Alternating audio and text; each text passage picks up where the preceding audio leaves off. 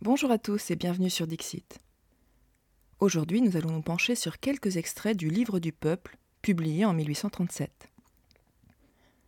Félicité de Lamennais est un théologien et homme politique français, précurseur du catholicisme social. Lors de la Révolution de février 1848, il fonde le journal Le Peuple Constituant et sera élu député à l'Assemblée constituante de 1848, puis à l'Assemblée législative de 1849 à 1851 avant de se retirer de la vie politique suite au coup d'État de Louis-Napoléon Bonaparte. Les hommes, nés d'un même père, auraient dû ne former qu'une seule grande famille, unie par le doux lien d'un amour fraternel. Elle eût ressemblé, dans sa croissance, à un arbre dont la tige produit, en s'élevant, des branches nombreuses, d'où sortent des rameaux, et de ceux-ci d'autres encore, nourris de la même sève, animés de la même vie. Dans une famille, tous ont en vue l'avantage de tous, parce que tous s'aiment et que tous ont part au bien commun. Qu'on ait peu ou beaucoup, on partage en frères. Nulle distinction autour du foyer domestique. On n'y voit point ici la faim à côté de l'abondance. Si l'un est infirme, s'il tombe malade, s'il devient avant l'âge incapable de travail, les autres le nourrissent et le soignent de sorte qu'en aucun temps il n'est abandonné. D'où vient que notre destinée est si pesante et notre vie si pleine de misère? Ne nous en prenons qu'à nous-mêmes. Nous avons méconnu les lois de la nature, nous nous sommes détournés de ses voies. En effet, pour la monnaie, ce qui enfante les dissensions, la haine, l'envie, c'est le désir insatiable de posséder plus et toujours plus lorsque l'on possède pour soi seul on ne jouit que des biens partagés. Or, il y a place pour tous sur la terre, et Dieu l'a rendue assez féconde pour fournir abondamment aux besoins de tous.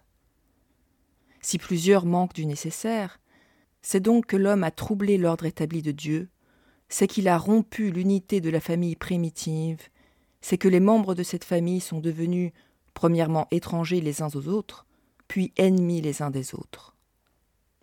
Selon la Menet, les malheurs des hommes ont donc pour origine leur division.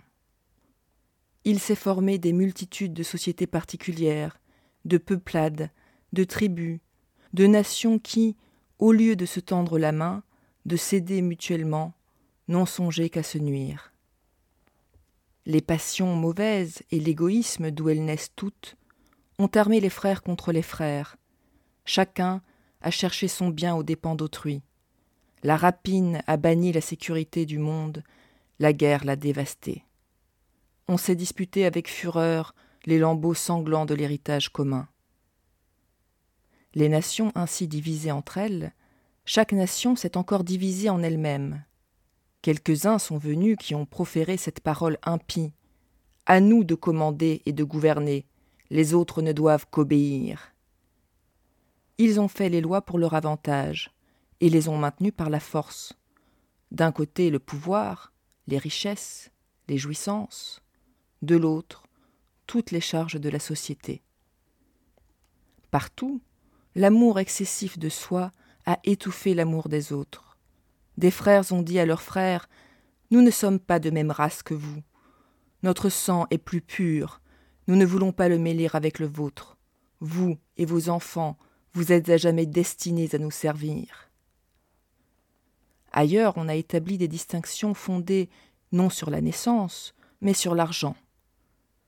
Ainsi, la fortune a marqué les rangs, déterminé les classes. On a eu des droits de toutes sortes parce qu'on était riche. Le privilège exclusif de prendre part à l'administration des affaires de tous, c'est-à-dire de faire ses propres affaires aux dépens de tous ou de presque tous. Les prolétaires, ainsi qu'on les nomme avec un superbe dédain, affranchis individuellement, ont été en masse la propriété de ceux qui règlent les relations entre les membres de la société. Le mouvement de l'industrie, les conditions du travail, son prix et la répartition de ses fruits. Ce qu'il leur a plu d'ordonner, on l'a nommé loi, et les lois n'ont été pour la plupart que des mesures d'intérêt privé, des moyens d'augmenter et de perpétuer la domination et les abus de la domination du petit nombre sur le plus grand. Tel est devenu le monde lorsque le lien de la fraternité a été brisé. Le repos, l'opulence, tous les avantages pour les uns, pour les autres, la fatigue, la misère et une fosse au bout. Ceux-là forment, sous différents noms, les classes élevées. De ceux-ci se compose le peuple. Qu'il disparût soudain, que deviendrait la société? Elle disparaîtrait avec lui. Il ne resterait que quelques rares individus dispersés sur le sol, qu'alors il leur faudrait bien cultiver de leurs mains. Pour vivre, ils seraient immédiatement obligés de se faire peuple. Ainsi, en chaque pays, tous ceux qui fatiguent et qui peinent pour produire et répandre les productions, tous ceux dont l'action tourne au profit de la communauté entière, les classes les plus utiles à son bien-être, les plus indispensables à sa conservation, voilà le peuple. ôtez un petit nombre de privilégiés ensevelis dans la pure jouissance, le peuple, c'est le genre humain.